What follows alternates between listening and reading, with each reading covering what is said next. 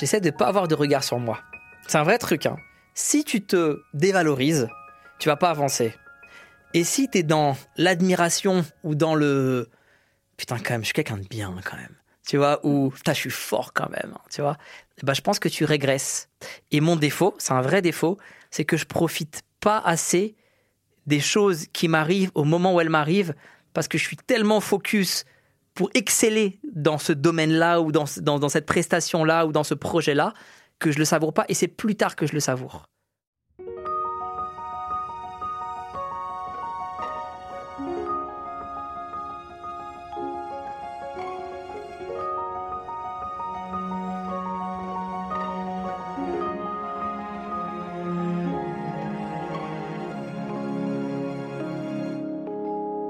Keiron, un prénom, un nom, un blaze. Le premier homme invité à s'exprimer dans Regard n'a pas l'habitude de parler de beauté, mais plutôt d'humour, son métier, sa passion et son quotidien. Alors qu'il n'était encore qu'un enfant, Keiron a fui l'Iran avec toute sa famille. Élève décrocheur comme il le dit lui-même, il entre ensuite au Jamel Comedy Club et se décide à être artiste. Alors quelle image Keiron a-t-il de lui-même? Comment est-ce qu'on fait face au regard des autres quand notre métier est d'être sur scène? Keiron arrive en souriant, il porte un t-shirt rouge et un survêtement noir, et la première chose qu'il me dit, c'est que le podcast est pratique parce qu'il n'a besoin ni de se raser, ni de se coiffer. Et c'est avec une grande pudeur, mais quand même quelques blagues, qu'il s'est livré dans cet épisode. Je suis Stéphanie Chermont, et vous écoutez Regard, un podcast de Blissim.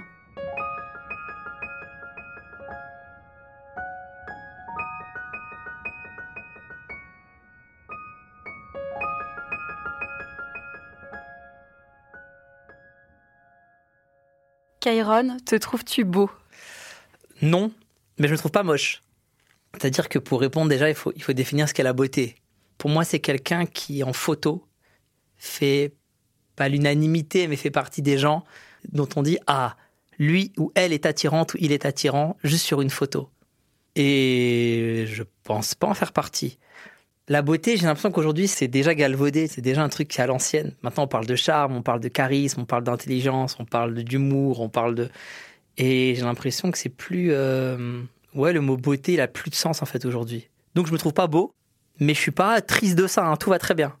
Mais du coup, ça serait lié à l'attirance. Peut-être un nouveau standard de beauté, ça pourrait être l'attirance, le charme, l'humour. L'attirance, pour moi, c'est la conséquence, en fait. La cause, c'est l'humour, le charme, euh, je sais pas, ce qui te touche chez quelqu'un, l'empathie. Euh, il y a des femmes qui aiment bien les gueules cassées. Tu vois, la souffrance, le regard perçant, le, je sais pas, moi, le l'odeur. Tu vois, ça, c'est la, la cause. Et l'attirance, c'est la conséquence. Moi, l'humour, ça me, ça me détraque. Genre une femme drôle, je suis, je suis abasourdi, vraiment. Ouais, c'est ce qui me touche le plus en fait. Mais, mais la beauté ne, suffit pas, même plus parce que t'entends souvent, euh, ouais, il est beau, mais vas-y, laisse tomber dès qu'il parle, flemme. Et je pense que si t'es beau, si t'es trop beau, bah tu vas pas développer d'autres skills parce qu'on te remarque déjà, t'as pas besoin de survivre. Alors que quand tu fais pas partie de cette catégorie, ça veut pas dire que t'es hideux, hein, tu vois, mais quand tu fais pas partie de cette catégorie de gens dont on dit ah ouais putain lui il est beau, hein, bah du coup tu vas développer euh, ton humour, ta voix, euh, ta façon de parler, ton physique, tout ce que tu peux développer à côté qui peut faire qu'on va te remarquer en fait.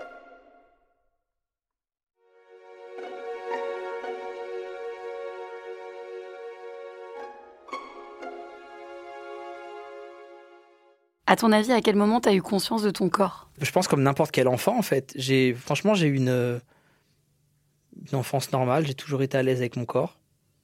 Et aujourd'hui, tu te trouves pas beau, pas moche, mais qu'est-ce qui a changé entre les deux? En fait, bah, c'est le regard autres, tout simplement. Tu, tu comprends vite euh, si tu fais partie des gens qu'on estime beaux ou pas.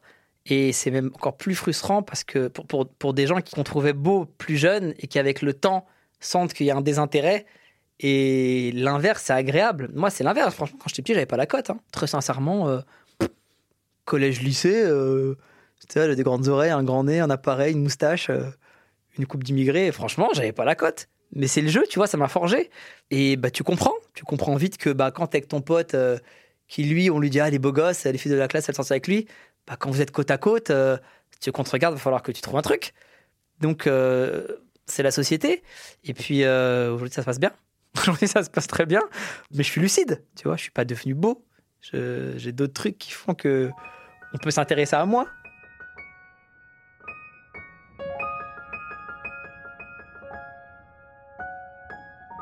Quel enfant étais-tu? Hmm, moi, je me trouvais en décalage.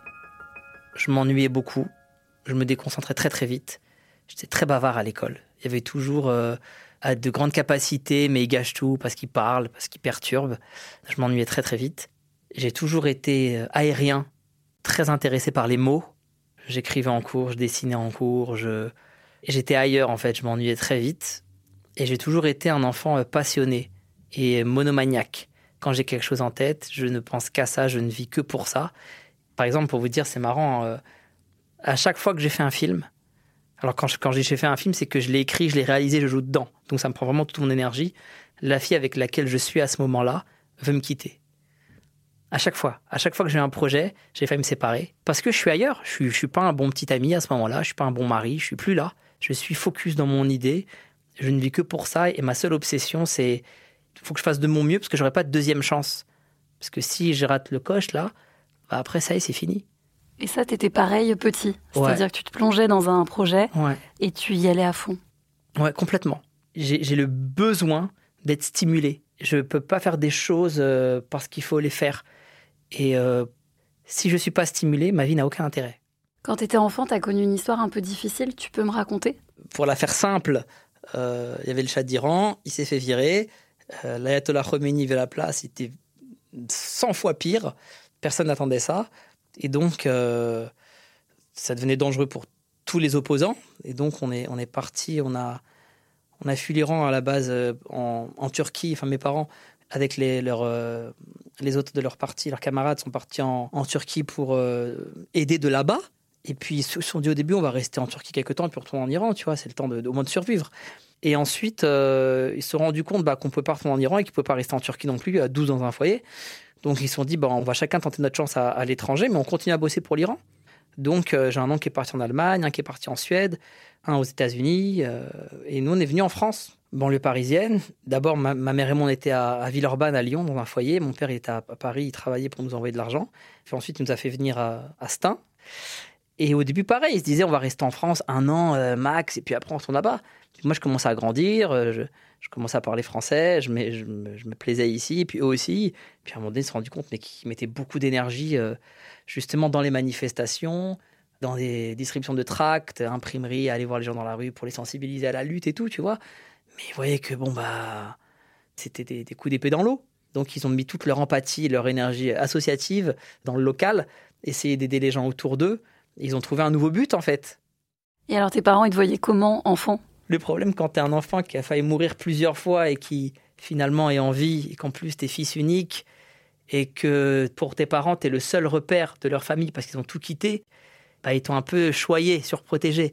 Je, sais que ma mère, a dit un truc qui met mal à l'aise souvent. les deux, trois fois où on l'a interviewé pour euh, faire des surprises, c'est que sur, sur un plateau, elle dit oh, c'est un enfant solaire, il souriait tout le temps. Mais c'est vrai, elle a raison. Moi, ça me met mal à l'aise, mais c'est vrai. Je souriais tout le temps et j'ai toujours euh, fait ce que je fais sur scène, c'est-à-dire créer du lien quand, je sais pas, je suis dans le bus avec euh, mon père, j'ai 4 ans, ben, je vais aller parler à toutes les personnes du bus. Et au bout de 10 minutes, tu vas voir qu'il va y avoir un mouvement qu'il n'y a jamais dans un bus parisien. Et du coup, ça a continué à l'adolescence? Tu étais euh, celui qui était drôle avec tes amis. Ils avaient quel regard sur toi, ado? Bah En fait, je me suis entouré très vite de gens drôles aussi.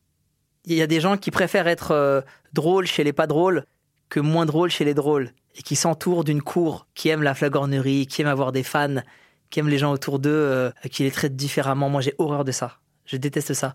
Donc, je me suis toujours entouré des, gens les plus drôles que je connaissais. Et je le dis très honnêtement, dans ma bande de potes, j'ai jamais été le plus drôle. J'avais des vannes, comme tout le monde, mais il y avait toujours un mec qui était plus drôle que moi, tout le temps. Et tant mieux, parce que ça te pousse à réfléchir et, à aller plus loin.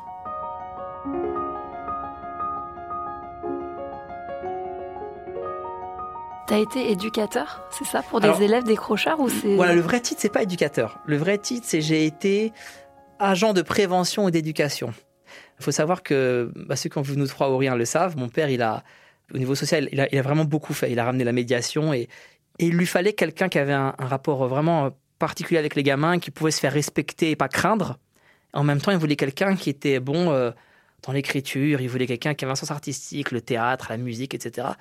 Et moi, j'étais déjà au Comedy Club à l'époque, et il me dit Ouais, euh, j'aimerais bien que tu viennes faire ça avec moi. Je dis C'est gentil, mais pas du tout, en fait. ça m'intéresse pas du tout. Moi, j'étais animateur au centre de loisirs il y a longtemps, j'avais arrêté, j'ai dit C'est bon, euh, là, je suis focus sur mes trucs et tout. Et il me dit Vraiment, tu serais vraiment bien pour ce poste et tout, viens, viens voir les gamins. Et donc, j'étais passé deux heures avec les petits. Je lui avais dit, je reste deux heures, on fait une activité, je fais une initiation théâtre avec eux, et puis après, j'y vais. Et je suis resté quatre ans. Voilà, donc il avait raison. Et qu'est-ce que tu trouvais là-bas avec les, petits, justement? Qu'est-ce que tu as vécu? Incroyable. Tu sais, mon père, il m'a toujours dit un truc. Il m'a toujours dit, tu crois que cette expérience-là, elle te sert à rien, mais tu verras plus tard. Moi, sur scène, à cette époque-là, je faisais pas forcément beaucoup d'impro. Et vraiment, le fait d'être, bah, tu vois, comme il y a une table ici, là, on avait une table pour, pour déjeuner à midi. Pour moi, le moment du déjeuner, c'est trop important. À chaque fois, à, la cafétéria, à midi, tu sais, les gamins, ils déjeunent en 15 minutes, après, ils vont jouer. Et là, on faisait des déjeuners de deux heures et on parlait de tout à table. Et donc, on est à table le moment du midi. Et moi, je sais que j'ai deux heures à tenir avec eux là. On commence à parler de tout, de rien. Toi, pourquoi tu as été exclu? Et toi, truc, ça a lancé un débat. Qu'est-ce que vous avez pensé du film d'hier soir? Et on parlait, on parlait. Et en fait, je me suis rendu compte que, vu que j'avais peu de temps pour les observer, pour savoir comment les aider, bah, je suis devenu très observateur avec eux. Et donc, je regardais tout, leurs mains, leur, façon de parler, leur voix, j'ai commencé à, les analyser. Et sur scène le soir, j'ai commencé à prendre de plus en plus de plaisir à observer les gens. Et je demandais au régisseur chaque soir de d'allumer un peu plus la lumière, en fait. Et du coup, le fait de faire de l'humour le soir, d'être humoriste, m'a permis de briser la carapace de ces petits et de faire en sorte qu'ils me fassent confiance, parce que je les, je les faisais aussi rire. Et le fait de les observer m'a aidé à devenir un meilleur humoriste parce que bah, du coup, j'ai appris à oser regarder le public dans les yeux sans paniquer en leur disant Ok, j'ai trois secondes pour trouver un truc marrant, mais ça va ni être physique, ça va ni les vêtements, ça va être. Je vais trouver un truc bienveillant qui va faire rire tout le monde et toi aussi, mais qui aura l'air un peu piquant. Et ben ça, c'est grâce à eux en fait. Donc ça, c'est la première chose. Et le vrai hommage, c'est quand je dois faire mon deuxième film et que je réfléchis à un thème pendant des semaines et des semaines.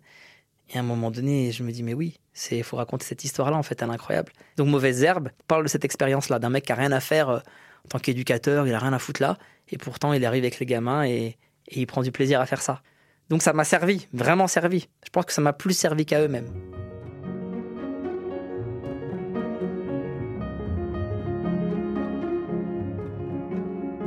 Est-ce que tu peux me dire ce que tu ressens quand tu es sur scène?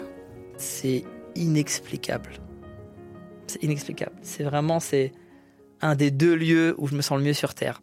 J'arrive jamais au théâtre euh, avant qu'il y ait le public. Là, je, suis à Paris à l'Européen, je joue à 21h30. Je pars de chez moi à 21h10, 15. J'arrive, tout le monde est en stress de à quelle heure il va arriver et tout. J'arrive juste, j'enfile ma tenue noire et je monte sur scène. Mais c'est un bonheur, c'est vraiment c'est une drogue. Tu portais quel regard euh, sur toi? Est-ce que c'est ces petits ou cette scène, ces gens qui venaient te voir au Comedy Club, est-ce que c'est eux qui ont changé aussi le regard que tu avais sur toi? En fait, c'est marrant. Hein. J'essaie de ne pas avoir de regard sur moi. C'est un vrai truc. Hein. C'est-à-dire que si tu te dévalorises, tu vas pas avancer. Et si tu es dans l'admiration ou dans le putain quand même, je suis quelqu'un de bien quand même tu vois, ou je suis fort quand même, hein, tu vois, bah, je pense que tu régresses. Et mon défaut, c'est un vrai défaut, c'est que je profite pas assez des choses qui m'arrivent au moment où elles m'arrivent, parce que je suis tellement focus pour exceller dans ce domaine-là, ou dans, dans, cette prestation-là, ou dans ce projet-là, que je le savoure pas, et c'est plus tard que je le savoure. Donc, au moment où, je, où je suis avec ces gamins-là, j'ai aucun regard sur moi-même. Je me dis juste, faut les aider, je fais de mon mieux, je sème, Peut-être ça va devenir des arbres, peut-être ça va rien devenir du tout. C'est pas de ma faute. Et je te le dis vraiment, de ces gamins-là, il y en a aujourd'hui qui vivent leurs rêves et ce sont des réussites incroyables alors qu'ils partaient loin. Il y en a qu'on a perdu sur le chemin, qui sont en prison ou SDF ou décédés. On en a d'autres qui ont une vie normale et, et je me sens ni responsable envers ceux qui ont réussi, genre c'est grâce à moi, ni coupable envers ceux qui ont échoué. J'ai fait de mon mieux, ça n'a pas pris. Moi, j'ai fait de mon mieux en tout cas. Et cette façon d'être jamais euh, à plus 100 ou à moins 100, mais même dans une dispute de couple, tu vois, de pas crier, de pas être dans un truc de passion, d'être toujours dans la raison, bah ça me permet de mieux appréhender la vie en fait.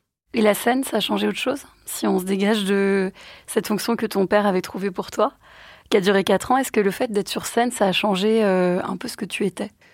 Tu sais, si tu demandes à chacun de se présenter, il y en a, il va dire euh, Je m'appelle Tac, je suis français d'origine, Tac, il va dire direct ça. L'autre, il va dire Moi, je suis le fils d'un tel. Moi, ce qui me définit, c'est mon métier. Moi, tu me demandes qui je suis, je vais dire Kéron, artiste, première chose direct. Avant l'origine, avant la taille, avant le poids, avant. Mais du coup, tes origines, c'est pas ton identité non plus? Pas du tout. T'as jamais euh, revendiqué euh, tes origines euh? Ni l'Iran, ni la France. Pour moi, c'est une aberration. T'as été aléatoirement, arbitrairement mis d'un côté ou de l'autre.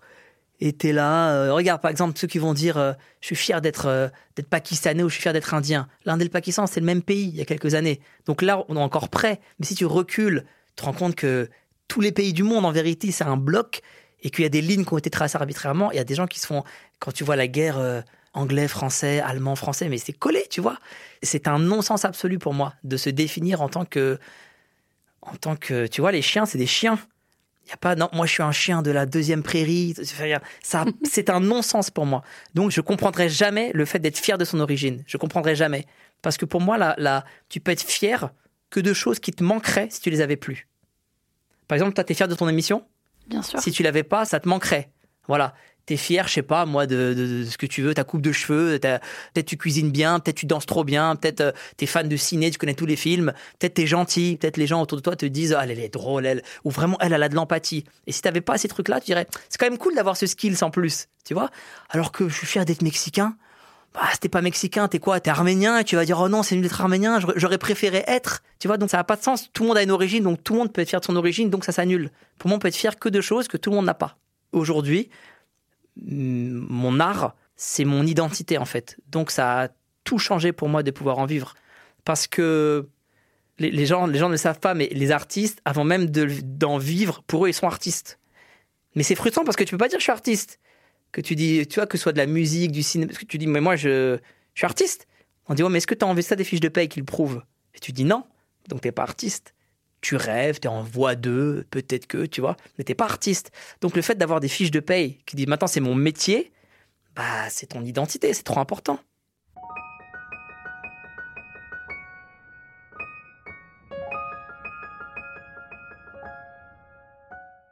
Est-ce que pour toi c'est important de plaire aux autres? Non. Ah, c'est un nom bien définitif. Non, parce que ça conditionne toute ta vie ensuite. Parce que si tu commences à faire des choses pour plaire aux autres, tu n'es plus dans ta vérité, tu n'es plus toi. Et sans t'en rendre compte, tu deviens quelqu'un d'autre en fait. Et l'image que les gens ont de toi n'est pas ce que tu es réellement. Et c'est là que les problèmes commencent. Parce que les gens sont déçus, parce que les gens ont des, attentes. Et parce que, tu as remarqué, euh, quelqu'un qui n'ouvre jamais la porte, le jour où il ouvre la porte, on dit Ah, mais il est trop gentil lui, qu'est-ce qui se passe? Quelqu'un qui ouvre la porte tous les jours, le jour où il va pas ouvrir la porte, Tiens, mais euh, ah ouais, t'as changé toi. Tous les jours, t'as ouvert la porte. T'es pas content déjà? Tu vois? Et du coup, non. Le, plus important, c'est pas de plaire aux autres, c'est de trouver des gens qui sont dans la même énergie que toi. Et pour les trouver, il faut être soi-même. Aujourd'hui, tu poses quel regard sur toi? Sincèrement, je suis arrivé, j'ai fait tout ce qui était possible de faire, tout ce que j'avais envie de faire dans ma première vie. Dans, dans ma vie personnelle, enfin en tant qu'individu, tu vois, je me sens plus qu'accompli, j'ai fait tout ce que j'avais envie de faire. Et là, je suis à un stade où, genre, je me dis, euh, bon, écoute, c'est ce que tu vis, c'est cool, c'est trop bien, c'est magnifique. Euh, ça fait plus d'une décennie que, que, je, que je me lève chaque matin en faisant ce que j'aime, c'est un luxe incroyable. Et je me dis juste, j'aimerais bien entrer dans ma deuxième vie, c'est-à-dire euh, une vie de famille. J'aimerais bien avoir des enfants, tu vois, et m'en occuper. Tu vois ça en plusieurs vies, du coup Pas la même vie, avec un, une évolution, on va dire. Ouais, je pense que ça change tout. Mm. Ça change tout. Parce qu'il y a des trucs que j'ai pas forcément envie de faire pour moi, mais que je sais que j'adorerais faire euh, si j'ai des enfants. Donc pour les autres Ouais. Par exemple, faire les vacances, c'est ma hantise. Ah bon? Je déteste ça. C'est. Parce que j'aime tellement ma vie au quotidien. Et en fait, t'arrives en vacances et moi j'ai envie de jouer au Five et tous les potes du Five ils partent tous en vacances avec leur famille. Je suis dégoûté. Et puis il n'y a plus de joueurs. Et euh, et j'ai envie de faire mes spectacles. Et l'été, c'est moins évident de jouer parce que bon, les gens sont pas là non plus. Et c'est chiant en fait, tu vois. Moi, j'aime bien ma vie à l'année en fait. Et je m'ennuie vite, comme je t'ai dit. Donc en vacances, je m'ennuie. J'aime pas rien faire. Et je sais que si j'ai des enfants, ça va être un kiff de les emmener nager, de les emmener se promener, euh, cueillir des, des, pommes de pin. Et euh, ça, c'est un kiff. Mais je vais pas le faire tout seul. Je vais pas aller marcher, faire des randonnées euh, tout seul avec des Birkenstock je me suis vraiment occupé de moi toute ma vie. Je suis ce qu'on appelle. euh, alors, on a une, euh, on a une divergence euh, sur la définition de ce mot, mais je pense que pour le commun des mortels, je suis égoïste. Mais pour moi, moi, ma définition, elle est intéressante. C'est c'est pas la mienne. C'est une citation que j'aime beaucoup qui dit que l'égoïste, c'est celui qui va imposer aux autres comment vivre. D'accord? Alors que moi, j'impose rien à personne. Mais moi, je sais comment je veux vivre. Il faut pas qu'on m'impose. Ça veut dire que si on est huit autour de la table et que tout le monde dit ce soir, on va faire ça, et que moi, je dis, moi, j'ai pas envie, moi, je vais juste dire, moi, j'ai pas envie, donc moi, je vais faire ça de mon côté, mais vous faites votre truc. Sauf que comme les gens, en général, il y a toujours qui va dire, non, bah c'est bon, vas-y, on va faire comme toi, tu veux. Et au final, ça a passé pour Kéron, le mec qui a guidé tout le groupe pour faire son délire d'égoïste. Toute ma vie, j'ai vécu en faisant ce que j'avais envie de faire et en imposant rien aux gens. Que chacun fasse ce qu'il veut, mais laissez-moi tranquille. Et donc, du coup, j'ai pas de notion de sacrifice en moi. Je suis très. Je, je fais ce que j'ai envie de faire, en fait. Je vais où je vais, je mange ce que je veux, je, je me déplace d'où je veux, quand je veux, et j'arrive pas à, à être dans la contrainte. T'es un épicurien. Il y a plein de mots. Ils vont dire c'est un fils unique, c'est un épicurien, c'est un gros égoïste, euh, il pense qu'à sa gueule. il- Oh, il est gentil, il est sincère. Tu vois, tu dis ce que tu veux, mais la finalité, c'est la même. Mais je sais que si j'ai des enfants, je serai dans une envie de transmission, et même des trucs que j'ai pas envie de faire. Eux, ça peut développer chez eux une envie. Tu vois, moi, je suis pas travaux manuels une seule seconde, mais j'ai hâte de mettre à la poterie. Pour moi, il faut tout montrer aux enfants parce que tu sais pas, il y a peut-être le, plus grand créateur de plaintes de toute l'île de France euh, dans, ta maison, tu le sais pas. Peut-être il y a un, t'as un enfant qui sera super doué en mosaïque. Donc euh, il, faut, il faut tout lui montrer. Donc j'ai hâte de faire ces choses-là, même si moi là-bas je les aime pas.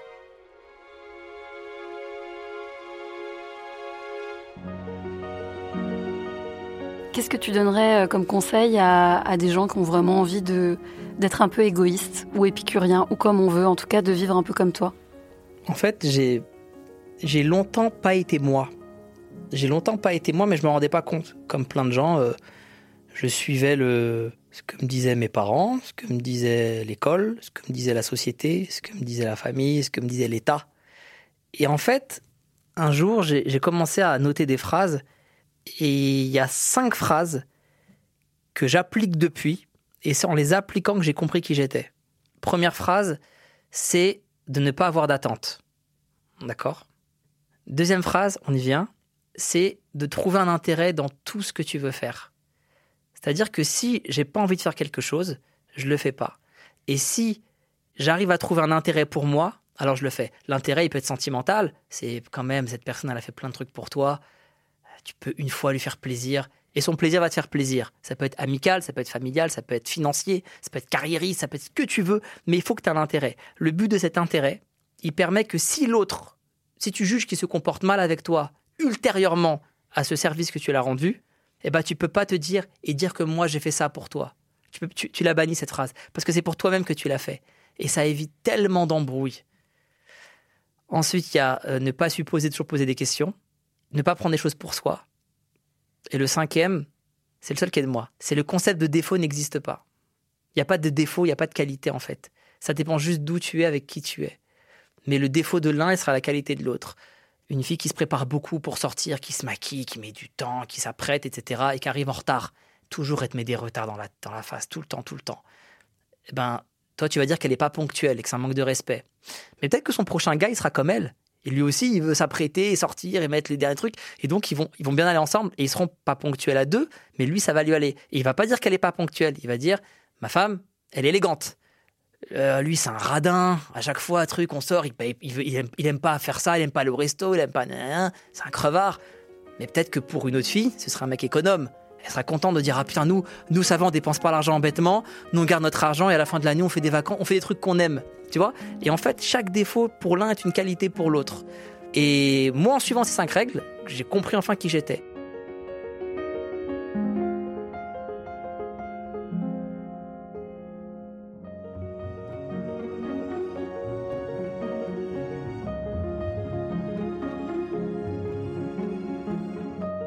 Cet épisode de Regard accueillait Kairon. Il est sur scène tous les jeudis, les vendredis et les samedis à l'Européen pour son spectacle Dragon jusqu'en 2024. Regard est un podcast Blissim produit par Louis Créative, l'agence de création de contenu de Louis Média. Je suis Stéphanie Chermont et j'ai tourné cet épisode. Louis Jobard en a fait la réalisation et le mix. La production est supervisée par Kenza Elal Hock et Lucille Rousseau-Garcia. Si cet épisode vous a plu, n'hésitez pas à vous abonner, à nous laisser des étoiles et des commentaires. J'ai hâte de vous retrouver dans 15 jours pour un nouveau regard avec Imani.